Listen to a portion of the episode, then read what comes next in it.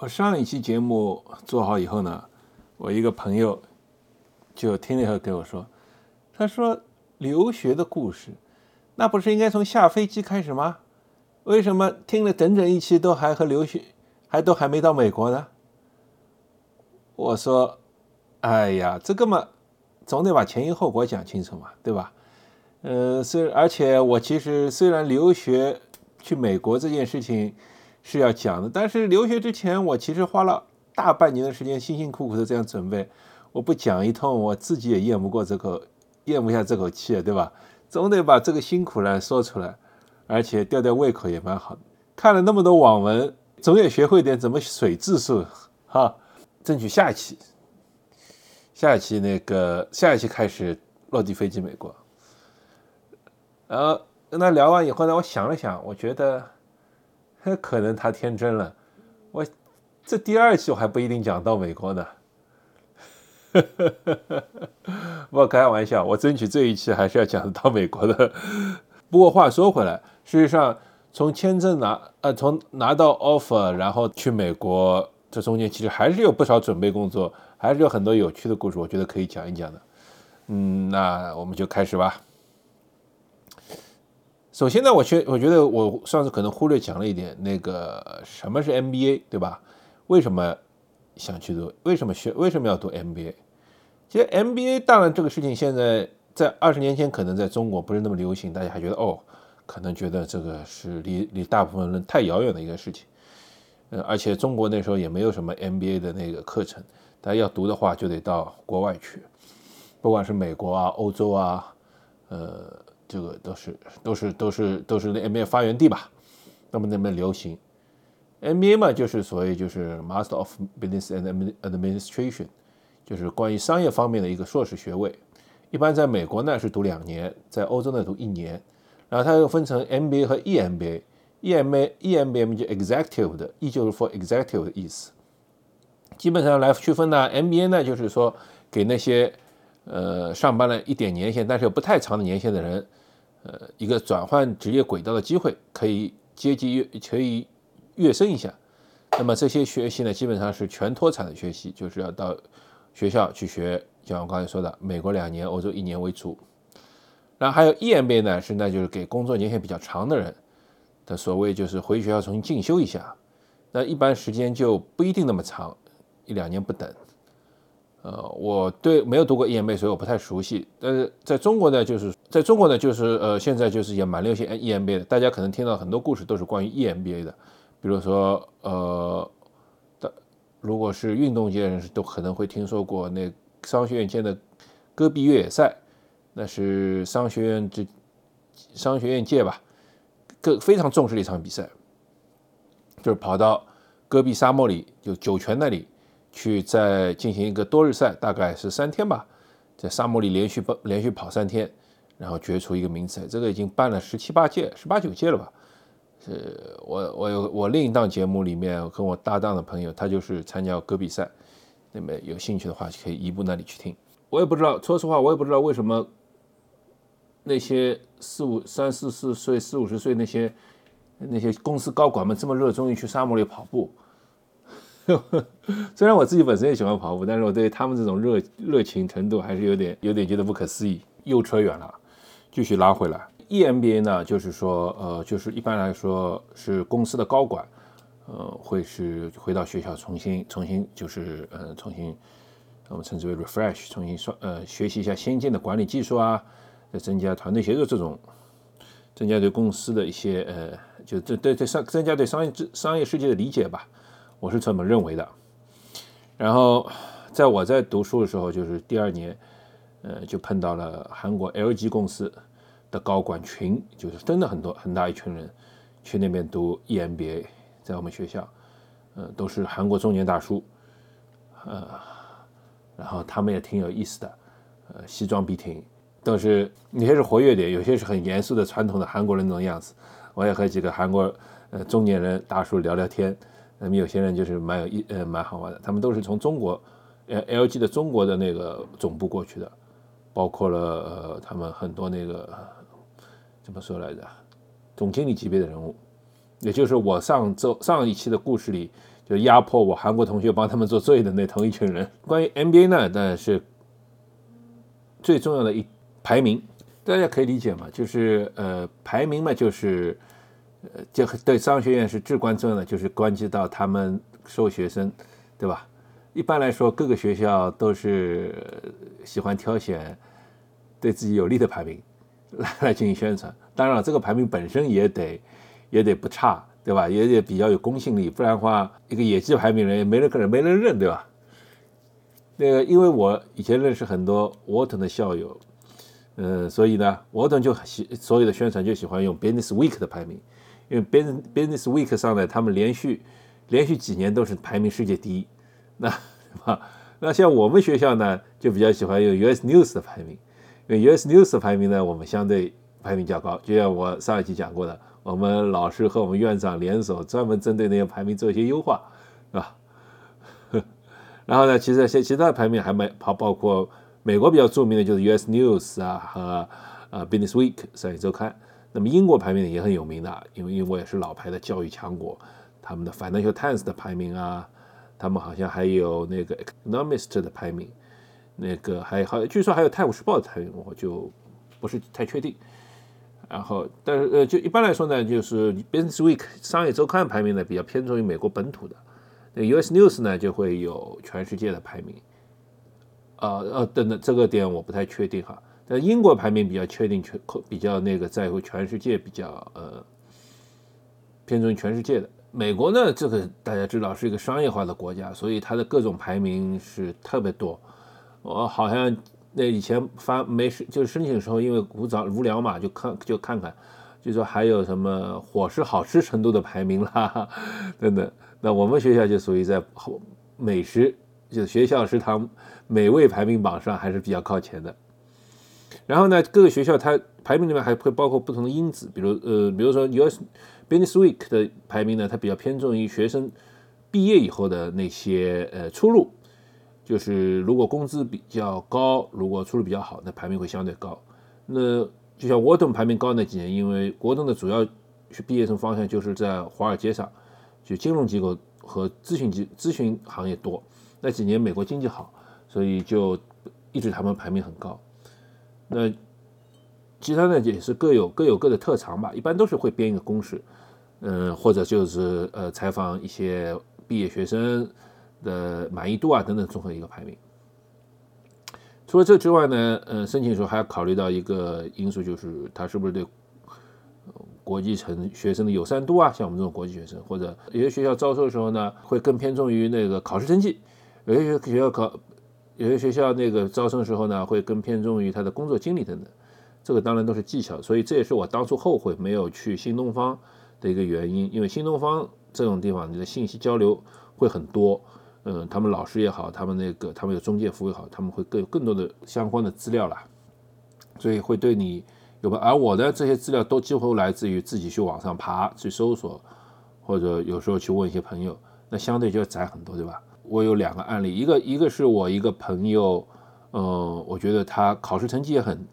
一般，然后他呃，其实背景呢也。是电信出来的，也不能说特别强，对吧？地方嘛，也是在那个呃云南这样的地方来，然后他通过中介给他申请了一个很不错的学校，呃，是在奥斯，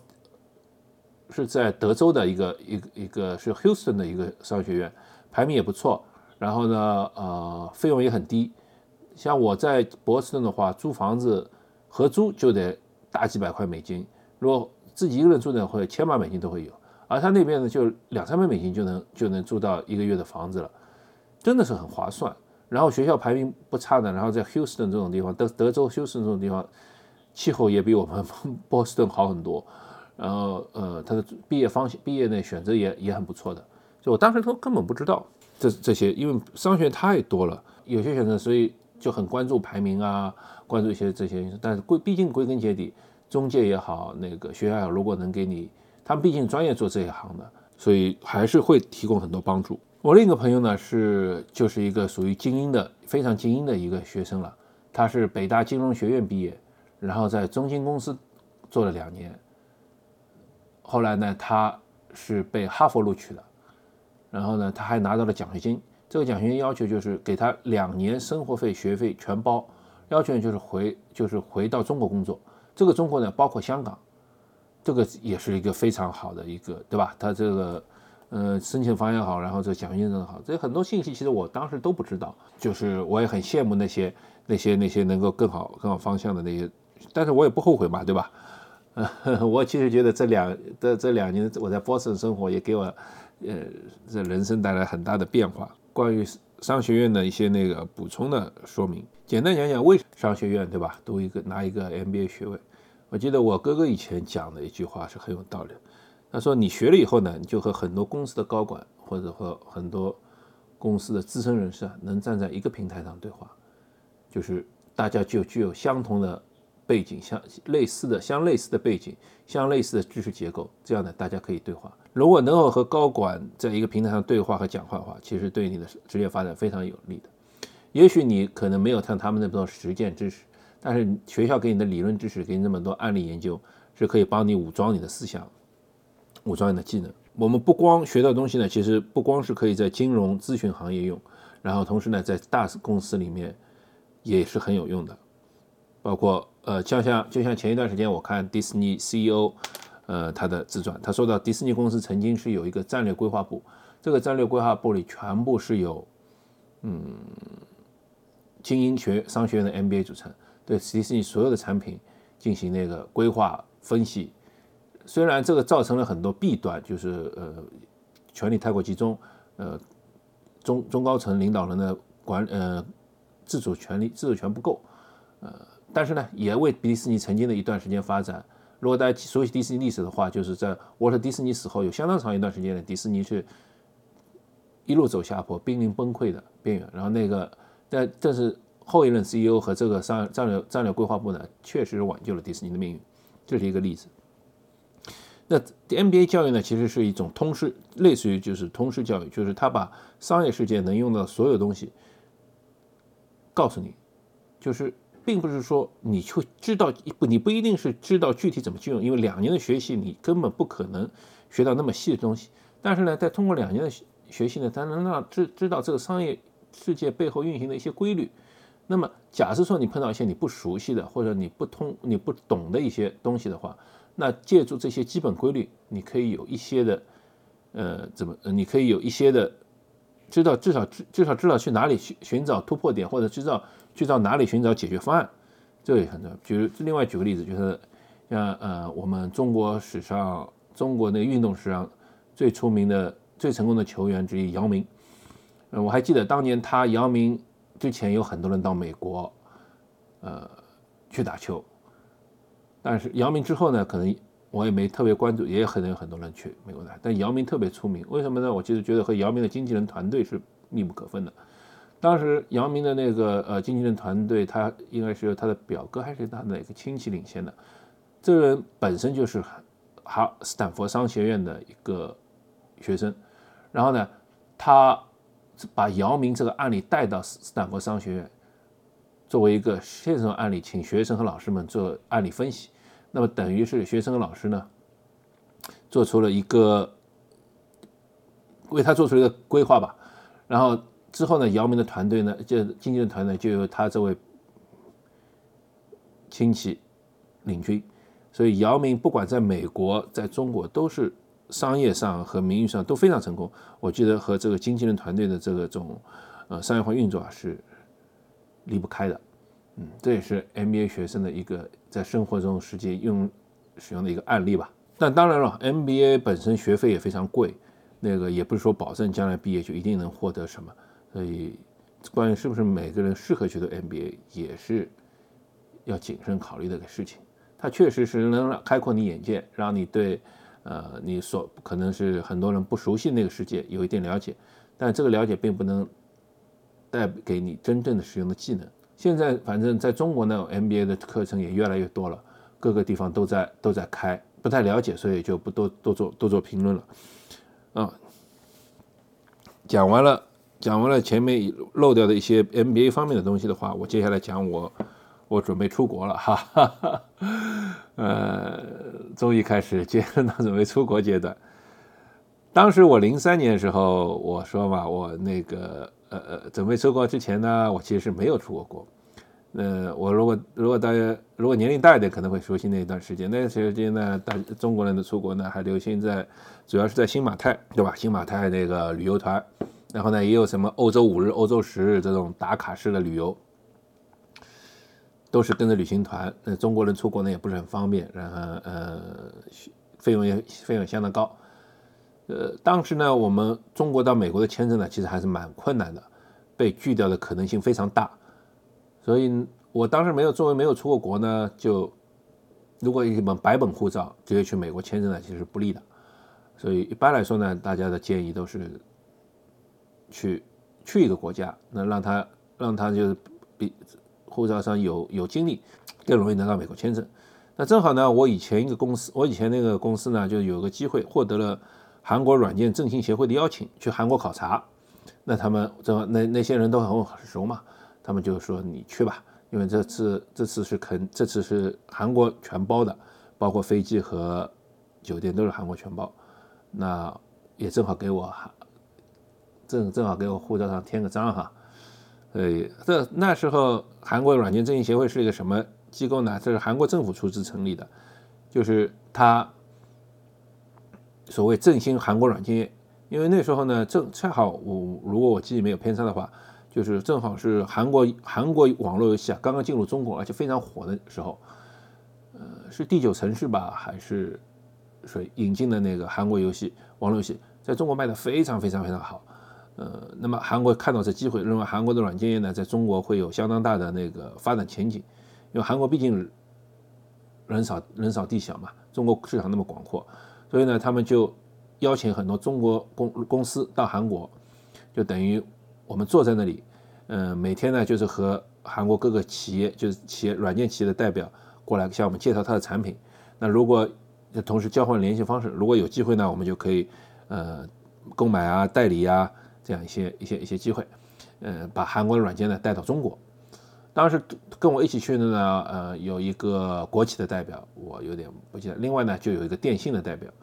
他是专门也去买游戏的，因为就我刚才说的嘛，在中国韩韩国那个游戏是非常火的，所以呢，他他的展台正好在我边上，我我那天我我在，所以我我在在展台上，我非常受他影响，因为每次都是韩游戏企业去他那边给他展示游戏嘛，这整天乒乒乓乓的，然后很。酷炫的特效在那边演示，弄得我心里也痒痒。嗯，我这边嘛，就是就是主要是，就主要是那个呃各种软件企业来的，因为当时我们做的软那个软件公司是偏教育方面的，所以做很多教育软件。呃，公司韩国教育软件公司，这韩国人韩国人的英语呢，也是在中日韩里大家都知道，中日韩里中中国人英语可能相对好一点，韩国人和日本人都都相对差一点。呃，这听起来很费力，个大大磨练了我的英英英语技能哈。当时零零二年去的，零二零三年零二年底吧去的韩国，呃，我我是第一次到发达国家，那那是非常震撼哈。这高速公路一路过去，就看到人家规规矩矩的在高速路高速出口排队，几乎即使到现在二十年后的中国高架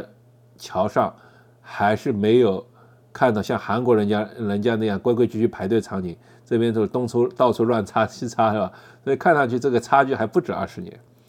然后到了韩国，就是也发现就是，那真是到路上到处都有 LCD 屏幕啊，这个液晶屏啊，看得我是目眩神迷。真的，我当时我们当时中国还在用那个用很落后的大屁股的，或或大屁股还应该已经已经已经已经很少了。但是这个但是像路上这样满街的这样屏幕的话，真的还是不多的。但中国变化也好快，后来一两年之间，就中国也就追上了。这个事情我到后面慢慢再讲。我们在美国对关于手机的讨论上，在在那我再讲这个事情，先姑且先先放一放。然后韩国的那个地铁也很发达，那个中国地铁也不太多。我记得记得好像韩中国只有一两条地铁线吧，上海，嗯嗯，韩国人，然后然后到了那边呢，都都看到那个韩国真的是，呃。俊男美女很多啊，人家都说是整容的，但实际上我也不知道，我不相不知道这个街上是不是真的那么多整容的，但是但是看上去真的是，呃，俊男美女很多。但是韩国人普遍那个英语真的是比较差，即使后来就在中间我们曾经出去吃饭，吃了饭以后呢，呃，有明显是就是像点菜嘛，韩国比较有名的像冷面啊、炸鸡啊这些对吧？和现现在还是没有什么区别，还烤肉这些，呃，我们当时就想吃炸鸡，然后呢，有个明显学生模样的人过来，我们跟他说 chicken chicken，他还听不懂，然后我们有同行的人就是真的在纸上画了一只鸡给他。我，笑死了。呃，之后我出国那么多次，都没有再再碰到过这种事情了。当时真的好开心。嗯，还有呢，就是嗯，当时那个智能手机也没怎么有嘛。那个坐地铁怎么办呢？那我就用我的 Palm Palm Pilot，不，应该不是 Palm Pilot，可能是更先进一点点的彩屏啊。呃，那个 Visor 或者什么。呃，这就是数字智能治理嘛。呃。智能数字助理嘛，这个我可以另外讲开一篇故事来讲。这个里面它是有很多软件的，我有那个就拿了一个，当时也是全世界很有名的全世界的地铁地铁路线图软件，它可以帮你计算怎么坐地铁。我用那个捧着那个带着带着大家带着我们同行的，大家无聊嘛，晚上没事干就跑来跑去找东西吃。或者有人想去东大门，我不知道现在还有没有哈。东大门市场去买东西，可惜我们下了下了车下了地铁找不到东大门，因为那时候导航地图也没有，问人嘛人家听不懂，就后来铩羽而归。第一次出国的经历真的是呃蛮开心的，再也碰不到碰不到这种情况了。嗯，韩国韩国回来的时候呢，那个就开始准准备到美领馆去签证了。像我们这种学生嘛，就有个 I twenty 的表，呃。然后那这个去签证，然后为了准备签证，当时嘛就要早嘛，你还准备很多资产证明啊，准备什么？然后因我还特地就是像网上攻略哈，转了钱到账银行账户里，显示说我有那个一定的那个收入。那因为我本身是学生身份去嘛，也不牵涉到什么家庭啊什么，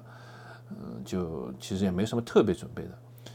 当时当时我还记得，但美领馆啊，我。早年去的多，后来因为有了签证以后，主要就是呃不用亲身去了，就就就就就去的不多了。但早年美领馆去去签证的时候，呃，到我应该现在依然是吧，不允许带手机，呃，不能带电子产品。所以你只能看那些签证人，然后我这次看了好多妖魔鬼怪，也不能说妖魔鬼怪，这个也侮辱人的话不能说，但是奇奇奇奇怪怪去签证人真的很多，然后也真的是看到了很多有趣的故事，比如说我曾经看到一个和尚去签证，那你还别说了，那些签证官知识知识很丰富的，因为签证官在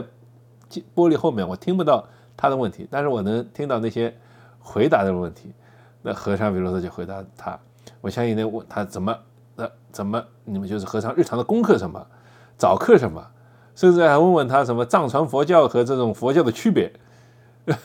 我真的很佩服签证官，这些这些知识都有。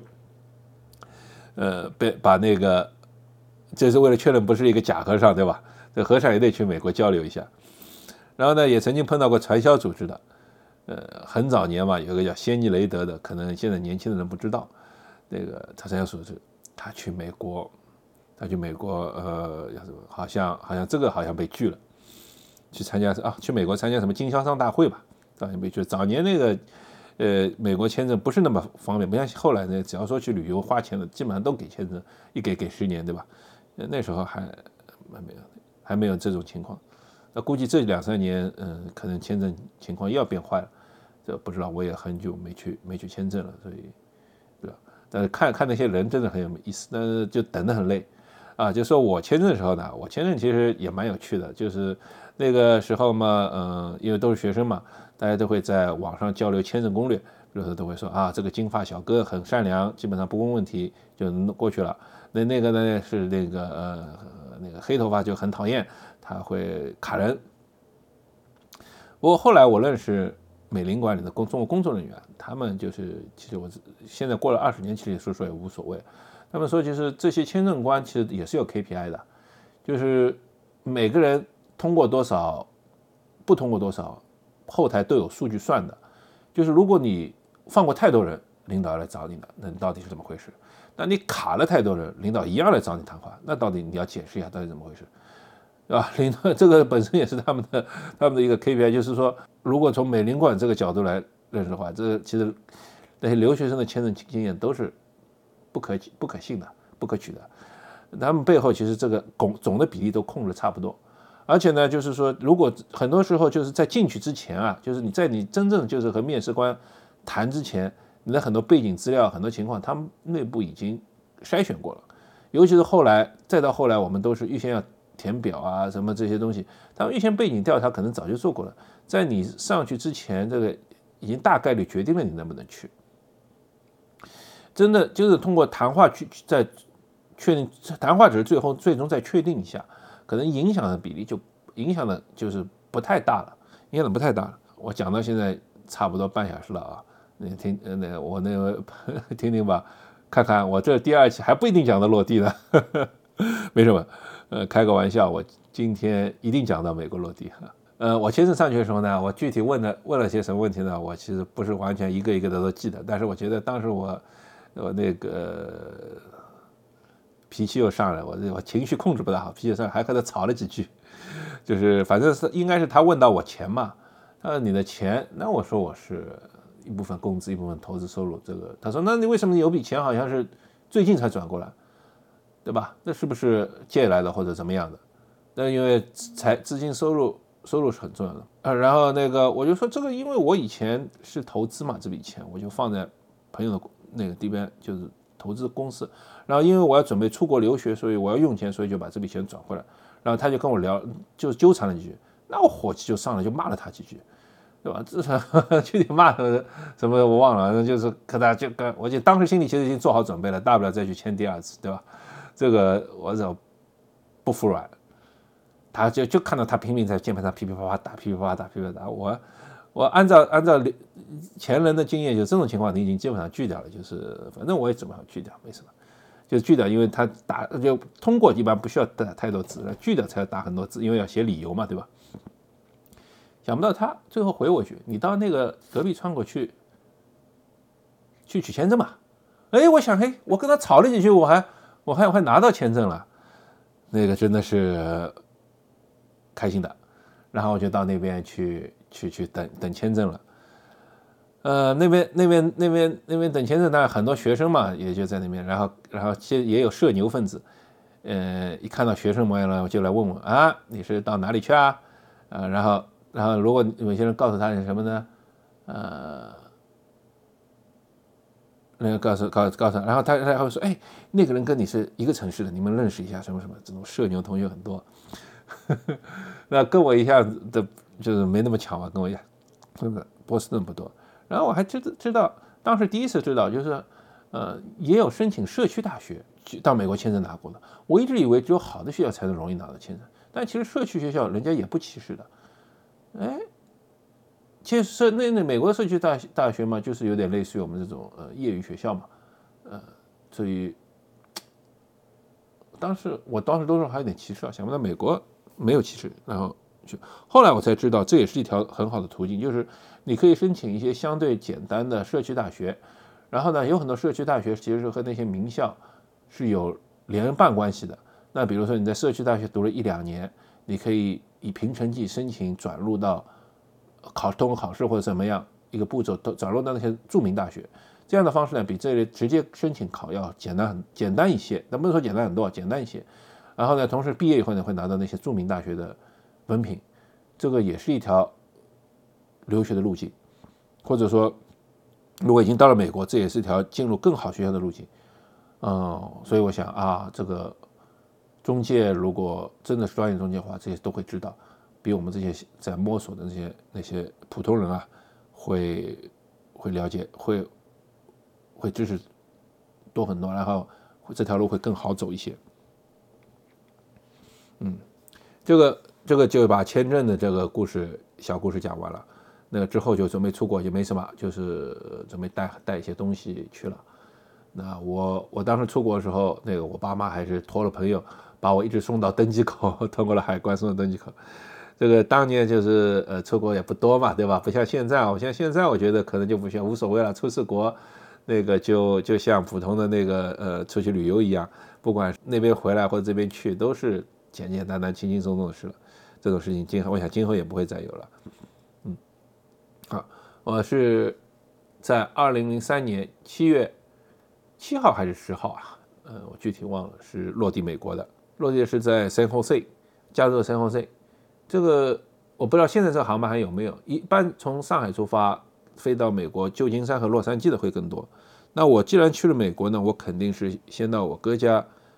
去。去住住几天吧，然后熟悉一下美国，然后呢去对，那那我哥当时住在加州，那而且正好圣何塞圣何西中文叫就是离他家比相对来说比旧金山更近，那我就从圣何西入境的。现在圣何西有没有还有没有国际场我也不知道，可就要有可能也航班几乎没有。那圣何塞这个机场当时选了圣何塞这个机场入境呢，一是因为。呃，相对人少嘛，那个也入从入从，毕竟旧金山人多，那个啊，第二就离我哥家近。那我今当时入境的时候呢，呃，我就碰到了两个，一看看上去是华裔的那个签证官，因为我们学生啊和普通的那个人入境不一样，一看到是学生人呢，他会专门带到个小屋子里去给我们做那个办入境手续。我我们几几个人吧，入去我还差不多最后一个走的，我当时弄得我还挺担心的，怕有什么事。然后那时候手基本上也没有，都怕等着那边嘛，也不方便联系我哥，因为他在等着接我。就听看到一个中老年大叔和一个现在称之为小姐姐在那边咔咔聊天，然后在做手续。那好像也没有什么特别的事情要我做，也没什么问什么特别问题。但是呢，就是因为他们聊天，结果给我造成了麻烦。呃，什么麻烦呢？就是把我的入境国家从 China 变成了 Chile。治理以后，这个我可以明白，就是这种，嗯，就在美国填这种表格嘛，一般 China 和 Chile 这按照字字母排序就是紧靠在一起的，他们肯定是一边聊天一边填表，就这样一下子填错了，然后给我造成麻烦呢。后来我就去要申请美国的呃社会保险号码，social secret Number，SSN） 的话呢，就弄成我没法没法 去申请，因为国籍填错了。在美国的政府系统里，国际是 Chile，不是 China，这弄得我很累啊，绕老大一圈。那后来这个故事慢慢再讲。第一次感受到了美国政府官员的这个不可靠。呃，我出了出了海关呢，那我哥哥就来接我吧。那时候他也是三十多岁，正当年轻的时候。他接我，他递给我第一第一句话就是 Welcome aboard。啊，我忽然心中一动啊，一开始前面几天几周。都是在忙着出国啊、签证啊、准备东西啊，没想，那今天一落地，忽然被他一句话触动了一下，就是到美国了，接下去两年就靠我了。因为我哥是在加州，我的学校在波士顿，正好一个西海岸一个东海岸，中间飞飞机也得飞五六个小时，呃，我觉得真正是靠我一个人了，也是终于踏上了这个改变人生的旅程。那说到这儿，我我又想起一个事情。就是前就前两天那也有也有朋友问我，就是为什么想到去讲美国留学，对吧？这美国留学是现在也不是什么特别稀奇的事情，然后呃，而而且对我来说也是二十年前的事情。但是我不管怎么样，我都觉得在美国这段留学的经历啊，在我人生中是一个非常像我说的非常非常值，我对我个人来说是非常重要、非常嗯值得。去讲的一个主题，因为我在工作一些年之后，重新回到校园，过上那种简单的生活。呃，大家知道吗？在学习在公公司里嘛，其实你并不一定是有很明确的，就生活不不那么简单。你要处理和上司的关系，你要处理和同事的关系，你要做事处理上下级的关系和客户的关系。然后呢，其实你的东西很多是你自己定义，那个。你的，然后呢，呃，又有各种社会的压力，呃，其实是压力是蛮大的。那在学校，其实人生就很简单，你只要学习就行了，而学习就上课听，下课学学，做做题，就是这么就就过这么就可以过了。你有非常明确的一个生活目标。然后呢，作为学生呢，你也可以，你作你作为一个社会社会人，你要有经济的压力，你要考虑到社会责任、家庭责任。其实作为学生就很简单了，你没有那么多可以想的，就是学生身身份就是去学习来的。这个其实心理这个压力真的是不一样的。经过多少年以后，重新回到校园生活啊，这种嗯，你没离开过，如果一直在学校几十年，小学、中学、初大学怎么样，是没有这感受的。但回到学校呢，又会感受到这种学术的气氛和那个。如果是有体会的人，如果是像以我这样的人来说呢，我觉得是非常的喜欢这样的氛围，然后又又能够嗯，在一个完全陌生的国家重新认识世界。而且美国当时和中国也不一样，这个美国生活真是我我觉得在美国生活了。一段时间以后，一两年以后，就是人觉得人也变简单了。为什么呢？就是这个它的体系是比较完善的。你有些事情你能做，你就做了，就反正它有非常明确的步骤让你去做了。这个体系上如果没办法做呢，那你也不用多想。其实对绝大部分来说都是一个公平的，能做就做，不能做其实就不能做了。那肯定是有特权阶层，但是在特权阶层，我们在普通老百姓来说呢是接触不到，然后也不能也能保证，应该说也能保证。普通人的相对公平来说，不管是生活，不管是呃办事等等等等，所以特别简单就是生活。然后，但当年的中国呢，大家可能也知道，就是中国还是一个呃不是那么规章制度严格的国家吧。就是到了现在，还是会发出发生很多那个奇奇怪怪的事情，让人觉得嗯心心中就是就让人觉得这个社会还是真的是还有待。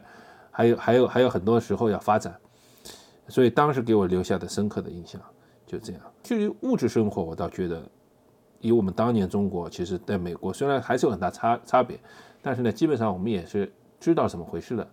不像嗯，我哥那年代八九十年代，我相信他们肯定很有震撼。那时候中国那种程度和美国那种发达程度差别，比我们要大得多得多。那我们后来去的时候，在看到人家住美国海，我就是住别墅。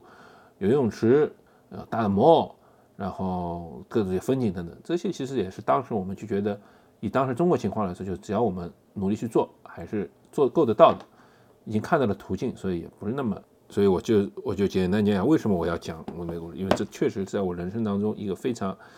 非常重要的转折点，也是给我留下了很深刻的印象，对我重大改变。啊，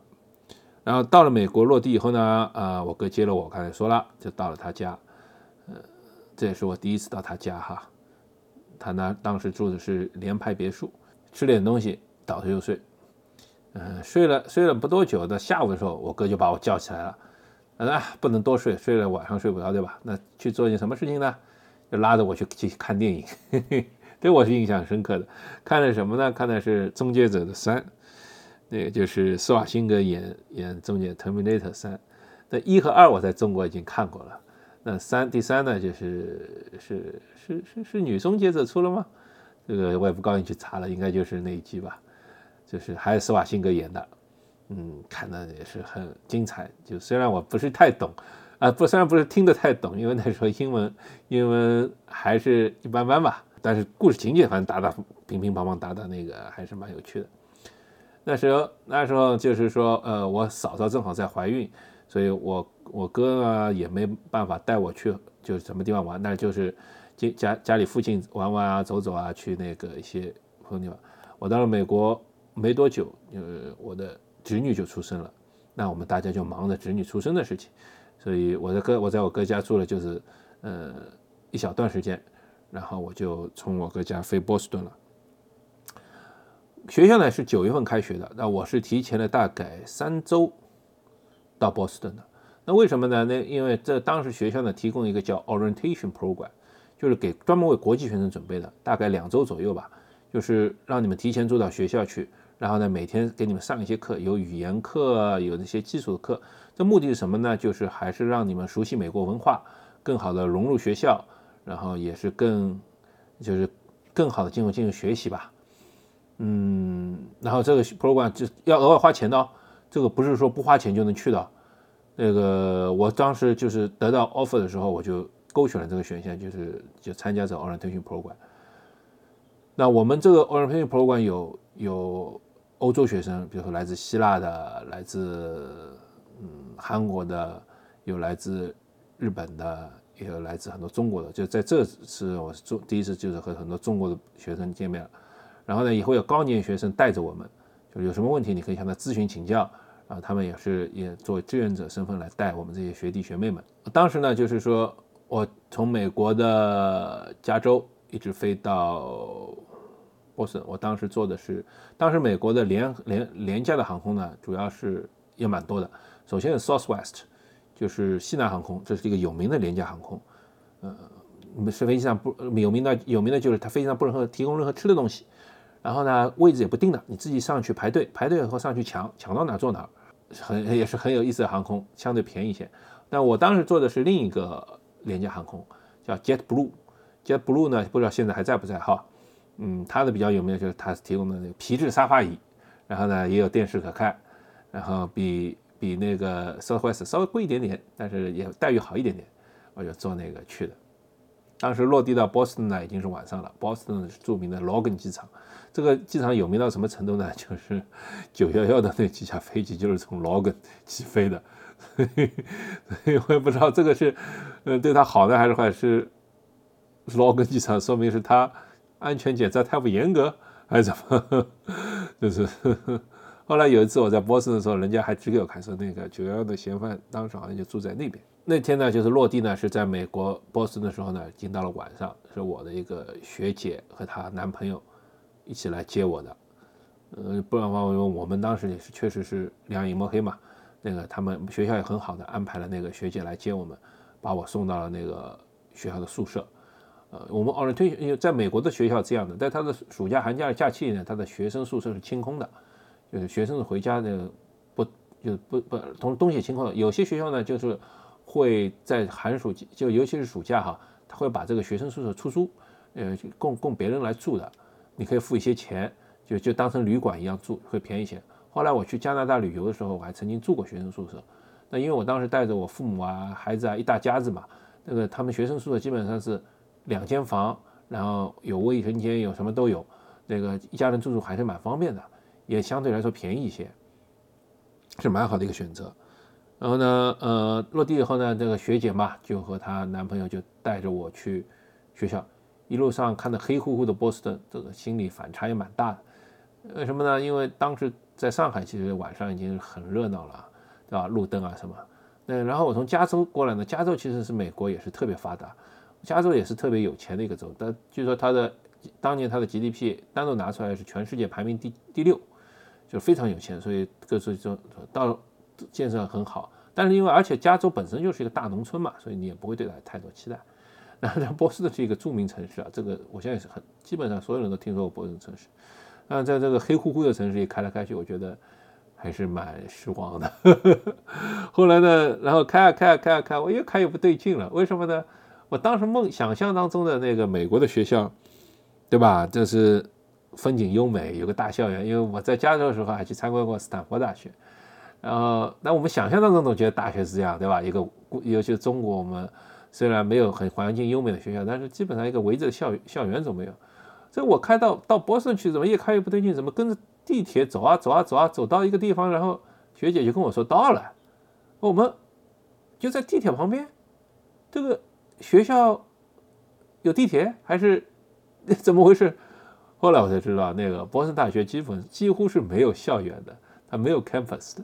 它就是在一城市上一条。Commonwealth 这条街两边就是分布的几个学院，这让我觉得很，这是让我最不、最最最最郁闷的一点，就是去了一个像去了一个假大学一样，没有优美的校园，对吧？呃，然后就在在一个地铁两边，但方便是很方便，你直接地铁站就是学校里就两站，你下了下了地铁站走两步路就到你的要上课的地方了。不过后来后来住久了，我知道就是我们学校那个背面啊靠着 Charles River，就 Charles 河。和那个几乎和那个 MIT 是隔河相望，这 Charles River 是很漂亮的。那个呃，我们呢就这校园呢在那个 Charles River 边上呢有小小的一片草地，就顺着 Charles River 就这样一路过去。那后来据说我离开了以后，就是学校又在其他地方买了几块地，然后又造了一些校园。那据说在 Boston 这个最有钱的还是哈佛，他们在哈佛屯，他们在波士顿地区。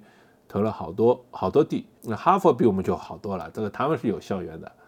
呃，漂亮的很。MIT 也有，我们没有，这超级让人郁闷的一点。好，呃，按照承诺，我今天终于讲到了落地美国，那时间也差不多了。那谢谢大家。那第三集呢，我们就开要开始我在波士顿生活了。嗯，再见。